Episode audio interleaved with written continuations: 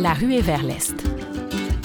Une série balado pour nous aider à imaginer la transition sociale et écologique dans l'Est de Montréal. Épisode 3, vers une transition sociale. Depuis près de 100 ans, l'industrie pétrochimique de l'Est de Montréal a contribué au développement économique de l'ensemble de la ville et du Québec. Pendant des décennies, ce secteur comptait la plus importante concentration de raffineries dans l'Est du Canada. Au-delà de cet aspect, de Pointe-aux-Trembles à Rivière-des-Prairies, en passant par Montréal-Nord ou par les secteurs industriels de Montréal-Est, on trouve des gens attachés à leur milieu de vie. Reste qu'aujourd'hui, à l'heure de repenser son développement et son avenir, l'Est de Montréal doit surmonter de nombreux défis. Des questions importantes se posent plus que jamais. Comment améliorer le transport en commun, l'offre commerciale, communautaire et résidentielle pour que tous et toutes en bénéficient? Peut-on rêver d'innovation sociale et économique tout en développant des espaces verts? Chaque jour, des penseurs, des organisations et des citoyens et citoyennes se mobilisent et imaginent ensemble des innovations technologiques, sociales et écologiques. Parmi eux, René Audet, sociologue de l'environnement et titulaire de la chaire de recherche UCAM sur la transition écologique, et Virginie Journeau, directrice générale de la Maison des jeunes de Pointe-aux-Trembles. René Audet. Ce qui m'intéresse, c'est la transition écologique, euh, mais la transition écologique de plusieurs façons. Comment la transition comme mot, hein, puis comme concept, arrive dans notre espace public, euh, dans les médias, les débats politiques, euh, aussi dans le mouvement écologiste. Et de plus en plus, même dans le mouvement communautaire, dans l'économie sociale. Alors, comment cette transition, elle est comprise par les groupes? Qu'est-ce que ça veut dire pour eux? Puis d'un autre côté, je travaille beaucoup avec les groupes locaux, euh, dans les quartiers de Montréal, surtout à Rosemont, à Rosemont-la-Petite-Patrie, et euh, de plus en plus justement dans l'est de Montréal, sur le mode de la recherche-action avec les citoyens, les citoyennes, euh, les groupes locaux, pour faire advenir localement la transition écologique. Vaste territoire, l'Est de Montréal se compose de quartiers résidentiels densément peuplés et aussi de millions de pieds carrés de terrains vacants, jadis occupés par les industries lourdes. Mais comment les résidents et résidentes de ce milieu se représentent-ils, ce territoire? Virginie Journeau. Quand on me dit l'Est, l'Est, c'est nous. L'Est, c'est Pointe-aux-Trembles. Si vous demandez à n'importe quel jeune, euh, c'est ça. L'Est de Montréal, pour nous, il y a simplement Pointe-aux-Trembles. Pour nous, l'Ouest, ça, commence déjà à Tétroville ou à Saint-Léonard. Là, par la suite, euh, on évolue, on devient euh, dans, le marché du travail. Et là, on entend justement des séparations de territoires. Ah, le CIUS de l'Est, mais ça comprend tout cet espace-là, tout ce territoire-là. L'Est est plus grand que nous et chacun, chaque quartier a ses particularités.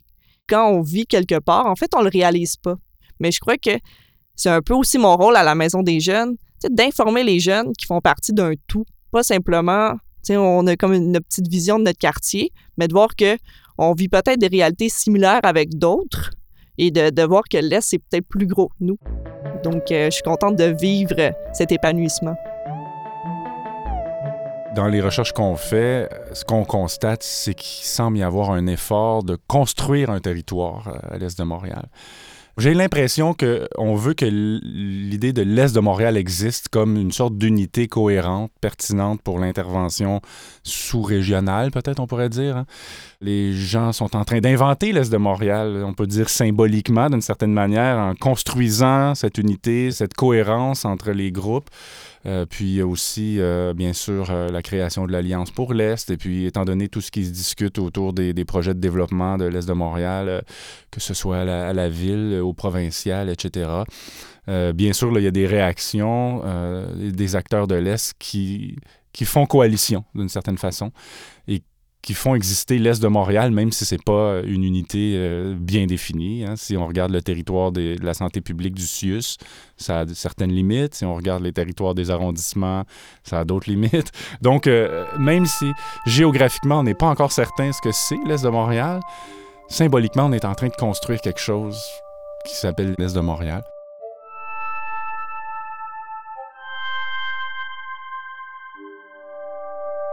Tout en soulignant la nécessité de répondre aux enjeux de développement durable, il est nécessaire d'envisager la transition sociale comme une dimension indissociable de cette conception du développement.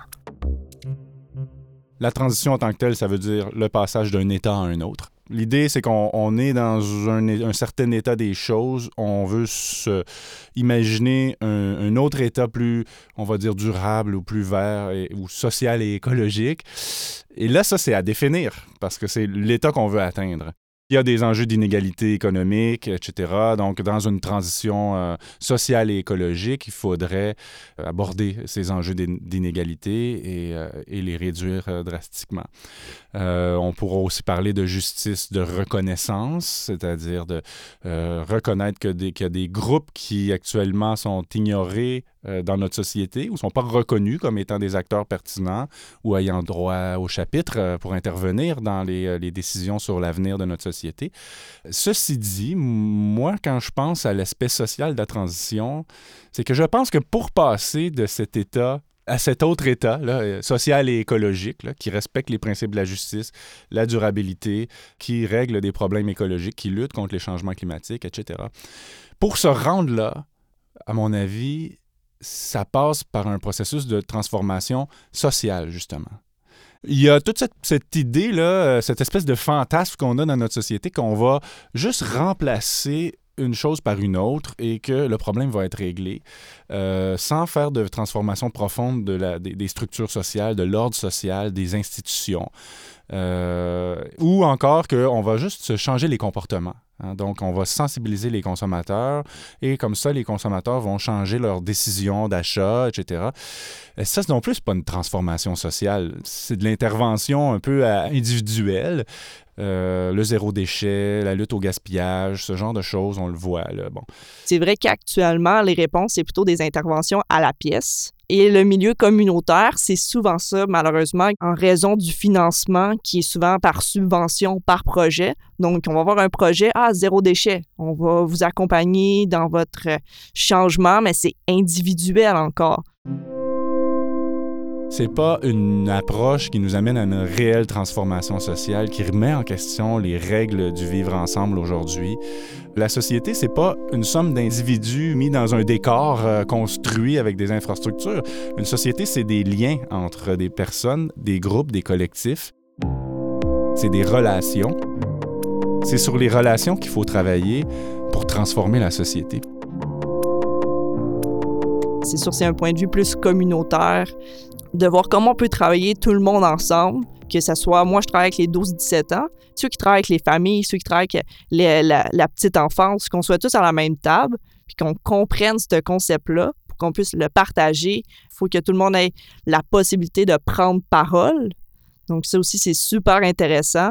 C'est pas tout le monde qui a la possibilité de comprendre peut-être le concept. Donc ça serait l'éducation en fait, de comment est-ce que autant un citoyen, citoyenne que jusqu'aux décideurs puissent comprendre vraiment le concept, qu'on ait la même vision. Donc, pour moi, c'est tout ça qui va être le, défi. Ça commence avec le lien social, les relations, mais l'affaire, c'est que ces relations avec le temps, se, solidifient, se cristallisent. Puis c'est ça qui forme les institutions. C'est ça qui forme les règles euh, du vivre ensemble. Et puis c'est là-dessus qu'il faut travailler en bout de ligne. C'est vraiment un, développement du territoire intelligent, cohérent. La transition entre un état stable jusqu'à un nouvel état stable, eh bien, il y a la perturbation. Eh bien, on est dans cette perturbation-là.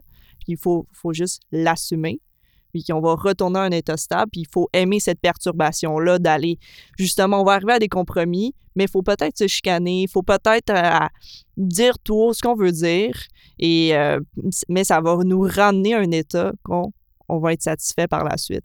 C'est sûr que les acteurs communautaires, c'est ceux qui font le lien habituellement entre euh, le palier municipal, je dirais, et les citoyens. On est souvent amenés à, à, aller sonder les gens parce que c'est nous qui travaillons avec la population. Mais par la suite, il y a plusieurs décisions qui sont prises euh, par euh, ben, les trois paliers gouvernementaux. C'est pas toujours les citoyens qui ont leur place à, chacune des décisions, mais de penser en fonction de la population. C'est de même que euh, j'emmènerais la réflexion. Il faut toujours sentir que l'intérêt économique ne se fait pas au détriment du développement social. Derrière l'idée de transition sociale, il y a cet engagement à bâtir un modèle de société plus durable. La transition sociale implique une transformation en profondeur de notre monde, touchant ses dimensions économiques, environnementales, culturelles, politiques et sociales. C'est un processus qui vise à revoir autant notre façon de produire les biens que notre rapport à la consommation. La transition sociale et écologique aspire également à plus de justice sociale. La première chose, c'est de regarder les besoins. Il faut, faut répondre à des besoins. Euh, ça aussi, ça fait partie de l'aspect social de la, transition écologique. Puis il faut répondre aussi à des contraintes. Là, il y a un éveil sur le changement climatique, la crise écologique euh, globale, mais une ère où euh, on doit intégrer dans notre façon de fonctionner les contraintes. Euh, des contraintes de, consommation, euh, des contraintes euh, de circulation des flux de matière, d'énergie, toutes sortes de flux, hein. autant les déchets que les matières premières, etc. On parle d'ailleurs de relance de l'Est, mais dans, la tête de bien des gens, ça veut dire de la croissance économique, ça veut dire construire, développer de la même façon qu'on le faisait avant. Et ça, c'est, je pense que c'est ni en phase avec les contraintes écologiques dont je parle, et non plus, c'est pas basé sur une analyse des besoins. Euh, en tout cas, pas nécessairement des besoins des populations qui occupent ces territoires, euh, qui construisent ces territoires, qui les animent, qui les font vivre. Je me souviens une fois, j'étais. Euh, c'était pour la politique de saines habitudes de vie. Donc, organisme communautaire réuni avec les gens de l'arrondissement. J'ai dit oui, on veut des commerçants, mais est-ce que les citoyens veulent une troisième pizzeria sur le même coin de rue? Donc, c'est ça, c'est réfléchir tout le monde ensemble. C'est quoi qu'on veut? C'est sûr qu'il y a des locaux qui sont vides.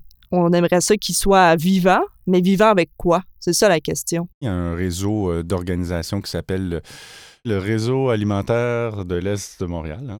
Ce réseau, euh, c'est un de nos partenaires importants. On est en train d'essayer de, comprendre quels sont les besoins des ménages en termes euh, d'accès à la saine alimentation.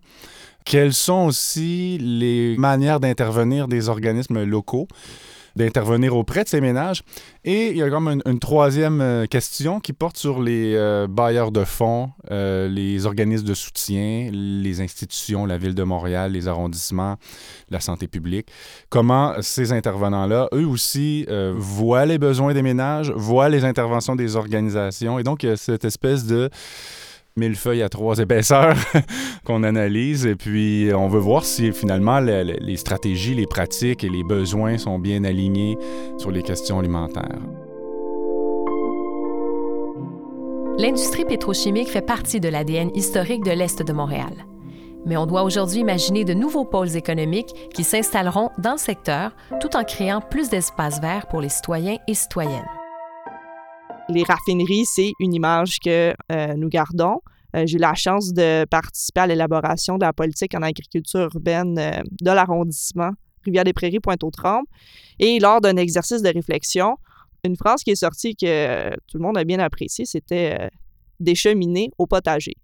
Donc, on trouvait ça quand même inspirant. Il y a aussi un éveil de, de la part des citoyens et citoyennes de l'importance de l'environnement. Donc, je pense qu'on est au bon moment avec justement la baisse d'activité euh, pétrochimique. Il va peut-être avoir des sous pour la décontamination. Donc, je pense que c'est le moment de réfléchir, mettre tout le monde ensemble, de ça serait quoi la vision? Et justement, pour l'Est au complet, non pas juste Pointe-aux-Trembles, Tétroville. Fait que c'est le moment de décloisonner puis d'aller se parler. La volonté de créer une vision d'avenir pour l'Est de l'île, axée sur une véritable transition sociale, est déjà bien entamée et le potentiel est immense à la fin des années 90, là, euh, au Québec, il y a eu les grands chantiers euh, socio-économiques. Ça a pu être un, moment où euh, des choses se sont structurées. Par exemple, tout le chantier de l'économie sociale est sorti de là et le mouvement de l'économie sociale a été très, très renforcé par ça. Il s'agit d'organiser de, le développement de la vision et qu'il y ait une vraie volonté politique, puis une sorte de, d'engagement à réaliser quelque chose avec euh, ce qui peut ressortir d'un exercice de construction, de développement d'une vision, etc. Ça ne veut pas dire qu'il n'y aura pas de développement économique. Euh, il y aura de nouvelles industries dans l'Est de Montréal. Euh, simplement que ça serait le fun que ça soit choisi, que ça se fasse selon des processus transparents, euh, avec des études d'impact, avec des euh, et, pas juste des impacts écologiques, des, impacts sociaux aussi, ce qui en général est souvent contourné. Nos institutions qui mettent en place ces dispositifs d'audience publique et d'études d'impact environnementaux aujourd'hui sont affaiblies. je pense que ça passe aussi par redonner confiance dans ces mécanismes-là parce que ce sont des endroits où se discute l'avenir les besoins, euh, les, priorités. Des fois, on dit, ah, ben, le niveau politique ou euh, la ville ou le gouvernement. Euh, en fait, c'est des gens qui sont là-dedans, c'est des personnes.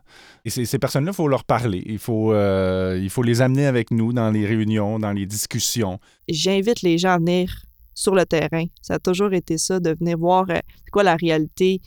Donc, de le sentir un peu, de le voir le territoire autrement qu'une visite formelle où on vous emmène bien où on veut quand on s'intéresse à un endroit, mais il ne faut pas juste le réfléchir dans son bureau. Et habituellement, les projets qui répondent aux attentes des gens, bien, on s'est déplacé, on l'a vécu, Là, il y a des alliances, des, coalitions d'acteurs de différents domaines qui viennent du milieu euh, universitaire autant que communautaire, de l'économie sociale, de la santé, de l'éducation, du monde municipal, qui euh, essaient de réfléchir ensemble et qui essaient de s'imposer aussi dans l'agenda, ce qui n'est pas si évident que ça parce que euh, notre agenda est rythmé par les élections le danger, c'est de se faire écraser par l'agenda politique. Il va falloir lutter contre ça. Je pense que c'est une des premières tâches euh, de ces coalitions d'acteurs qu'on voit émerger actuellement.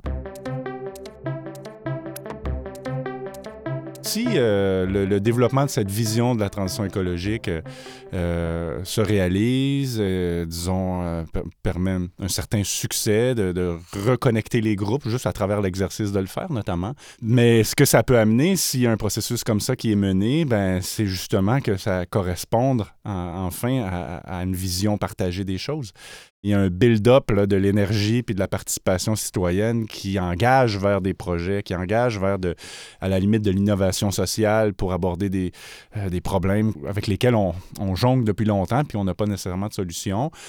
C'est euh, émulateur, d'une certaine façon, euh, de travailler ensemble sur l'élaboration d'une vision.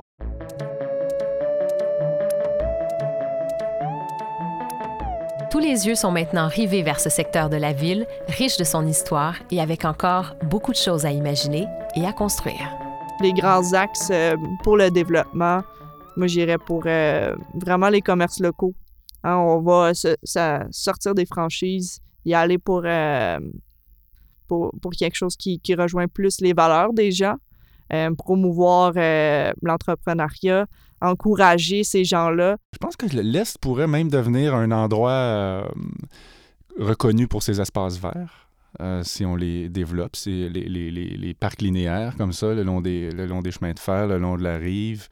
Bon, on est dans une zone euh, parmi les plus diversifiées, biodiversifiées au Québec. comment réintroduire cette biodiversité, décontaminer les sols, euh, utiliser les méthodes naturelles pour, euh, pour faire tout ça? Donc ça, je pense que dans un, Est, dans 10 ans peut-être, dans 15 ans, qui a, passé par une transition sociale et écologique, euh, il y aurait cet aspect-là. Je pense qu'aussi l'Est pourrait même être une sorte de hub culturel, une sorte de, de point chaud de la culture euh, montréalaise. Euh, on a vu hein, la culture montréalaise se déplacer d'un quartier à l'autre. Il y a des projets actuellement dans l'Est au niveau de la, culture. La diversité culturelle, pour moi, étant également l'ouverture de, de restaurants.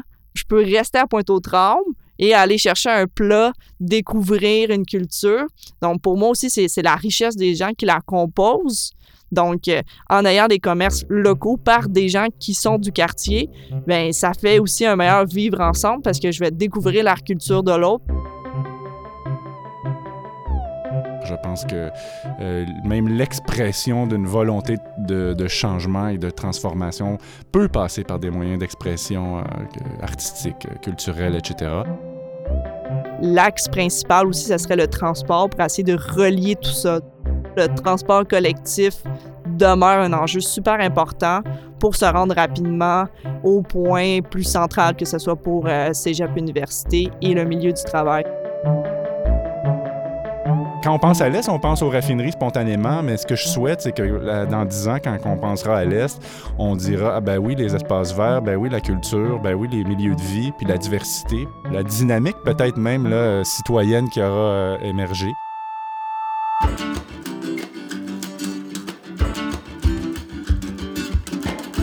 Vous venez d'écouter le dernier épisode de La Rue et vers l'Est, saison 3. Une série pour réfléchir à la transition de l'Est de Montréal sous ses aspects économiques, environnementaux et sociaux. Avec la participation de Virginie Journeau, directrice générale de la Maison des jeunes de Pointe-aux-Trembles, et René Audet, sociologue de l'environnement. Une production de la Société de développement Angus. Conçue et réalisée par Magneto. Animation et narration, Karima Brick.